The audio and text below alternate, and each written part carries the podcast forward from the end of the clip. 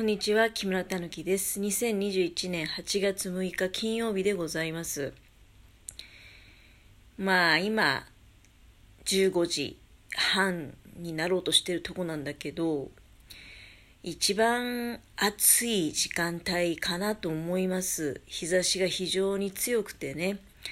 これ、新潟市内に限ったことではないと思います。うん。日の当たってるところはみんな暑いだろうね。で、まあ今私、エアコンのついた部屋にいるにはいるんだけど、それでも、うん、まあ外に比べれば、それはもちろん涼しいとは思うんだけど、なんか、普通だなっていう感じがしちゃうんですよ。うん。とんでもなく暑いんじゃないかな、外は。だから。で、私、まあ、あっという間にね、この5日間の平日、月金、今日終わってしまう金曜日なんだけど、明日と明後日が仕事なんだよね。で、ちょっと心配ですね。だからこのまま明日と明後日と暑いのかなっていうのを考えると、まあ、正直もう休めるもんだったら休みたいぐらい。あのちょっと暑さが心配、うん、で先週のやっぱりね日曜日だったかな。急に雲が出てきてでいきなり結構なねなんか大雨が降ったんですよ。突然ね。で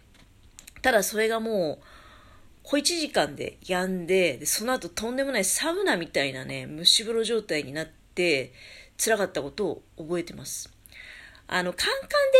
りの暑さじゃないんだけど、それとはまた違ったあの、やっぱり、なんとか肌にまとわりつくような暑さなんだよね。うん、だからさ、なんか台風も近づいてきてるし、明日とか明後日どうなっちゃうんかなって、うん、思う。で、まあ、この5日間でね、あの、結構コロナの様子も大きく動いてて、人数が急に増えたよね。だから、なんか私、休みたいなっていう気持ちが、ちょっと余計強まっちゃって、あの、ダメだぞと、うん、やる気出していかなきゃいけないぞっていうふうに思っているんだけど、うん、まあ、とにかく太陽の日差しが本当厳しいね。うん、でそうそうあのちょっとねここ数日その太陽の日差しの強さを利用してハマってることがあるんですよ。それはねあの何かっていうとまあ私薬草茶をねちょっと作り始めたんだ。あの、家の敷地に、ドクダミっていう葉っぱがね、生えてんの。ドクダミってわかりますか？多分若い方なんかは、わかんないかもしれないけど、でもね、ドラッグストアとかに行くと、ドクダミ茶って多分普通に市販してると思うんですよ。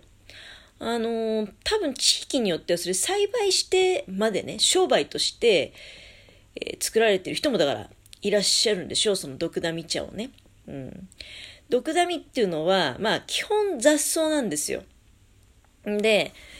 私、引っ越してきた当初から、ドクダミ生えてんなとは思った。うん、で、ドクダミって結構頑固な雑草なんですよね。あの、とってもとっても地下系とかで増えてて、あちこちからひょこひょこと顔を出してしまう、雑草なんだけど、だから、やっぱ人によっては迷惑って思う人もいるかもしんないよね。その、ドクダミに興味のない人とかね。うん。で、私もずっと長年ドクダミ生えてるなと思いながらも、まあ、そんなにこう群生してるってわけでもなく、だから放置してたんだよね。うん、まあいっかと思って。あの、あえてむしるでもなく。うん、なんだけど、つい、もうあれ1ヶ月ぐらい前かな。なんか、あ、そういえばドクダミって、お茶にしてもいいよなっていうことをふっとひらめいて、で、そうだ、その、陽気が良くなってね、カンカン照りの日が来たら、じゃあこのドクダミ積んで干して飲もうと、うん、思ってたの。それを、この3日4日ぐらい前からかな、あの、始めたんですよ。朝、早朝のうちに、まあ、その、ドクダミの生えているエリアに、敷地の中のね、うん、行きまして、敷地の中だからね、あのー、勝手に人んちの敷地とかに入って撮ったりとか、あとまあ、道端とかね、に生えてるようなのはもう状況がわからんからね、犬とかが散歩して、あの、おしっことか引っ掛けてるかもしんないし、家の敷地の中に生えてるものであれば、自分がいつも目の当たりにしてる状況なわけだから、うん。で、まあそのドクダミを、だから朝、まあ一つかみぐらいね、摘み取って、ハサミで結構下の方から長い状態で、あの、ドライフラワーみたいにくくって逆さに吊るすからね。だから、短い葉っぱのだけで摘み取るんじゃなくて、ちょっと枝ごと、茎ごとまとまった状態でプチンプチンと取るわけです。で、それをよく水で洗って、結構地べたが近いから、雨が降ったりするとその土の跳ね返りとかがね、ついてたり、まあもちろん虫とかがね、あの、卵を産んでたりとかいうこともないとは言えないから、で、綺麗に水洗いしたその、ドクダミの葉っぱを、まあ、輪ゴムなり、紐なんかでぐるぐる巻きにちょっとこう、ドライフラワーってわかりますよね。ドライフラワー作るときにバラを束ねて根元の方だけさ、ぐるぐる巻きしたりするでしょ？そういう状況にしまして、で、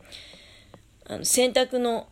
ピンチのついたね、ハサミのついた、そういう洗濯防止の道具ありますよね。あれにまあ、吊り下げて、で、ちょっとこう、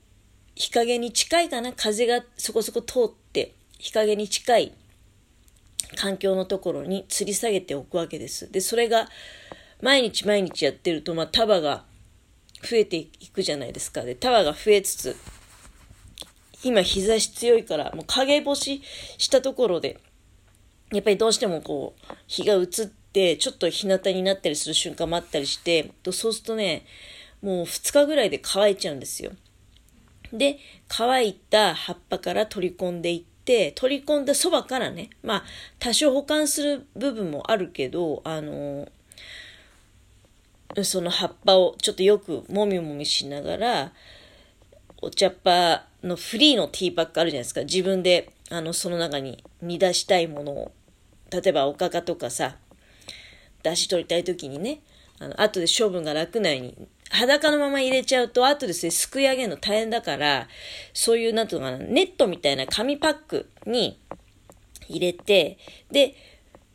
沸いたお湯の中に放り込むと10分ぐらい煮出すとね、で、ドクダミだけだとやっぱり癖が強いから香りとしてはパクチーに近いからね。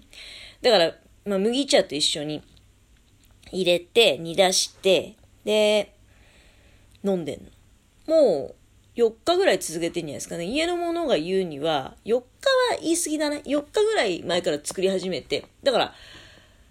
一昨日ぐらいからお茶入れるようになったのかな。家の者が言うには、やっぱりあの、ちょっとトイレが近くなったと。毒ダミ茶ってね、デトックス効果がある。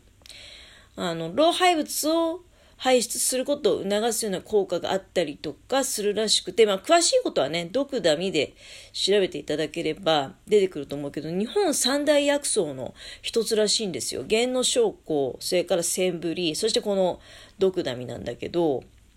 割とポピュラーなね、あの、東洋のハーブなんていうふうにも言われてるらしい。もう私それだから、ドクダミ茶の効能を調べてみようと思って、まあ、知ったことなんだけどね、つい、もうここ数日の話。うん、で、まあ、今、ドクダミ茶をだから一生懸命作っては飲んでいると。うん、なんか若い時は草を摘んでね、お茶を作るなんていうことは思いもしなかったことだし、あと、ここまで暑くなったことによって、まあ昨日なんかもね、もういろんなもの干してる枕とかね、クッションとかも干してるって話してたんだけど、なんか、干すことにはちょっとハマってる部分もあるよね。なんかいろんなものをね、干したいみたいな。うん、だから今、あの、まあ、ドクダミをちょっと干してると。うん、ふと思ったけど、だからその、あれだね、干し網台を買ってきてさ、椎茸とか、なんかキノコなんかも干していきたいような気もするね。うん。こないだ、ね、梅干しも干したけど、で、まあ、毒ダミも干しますと。うん。もうちょっとしたら、だから、キノコなんかも干してみようかな。ちょっと、どうなんでしょうかね。まあ、機会があったら、まあ、いつも大体生で食べた方が美味しいっていうか、便利だからね。あの、わざわざ干してまで、なーなんていうのは思っちゃうけど、干した方が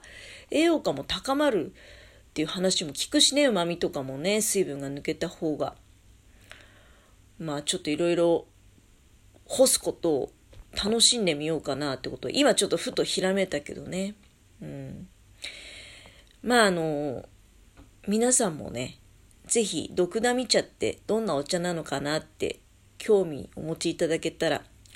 まあ調べなさったり、あとはドラッグストアとかで買い求めなさったりとかね、うん、してみてはどうでしょうか。毒ダミ茶なかなか美味しいですよ。はい。といったところで、えー、この辺で失礼させていただきます。ありがとうございます。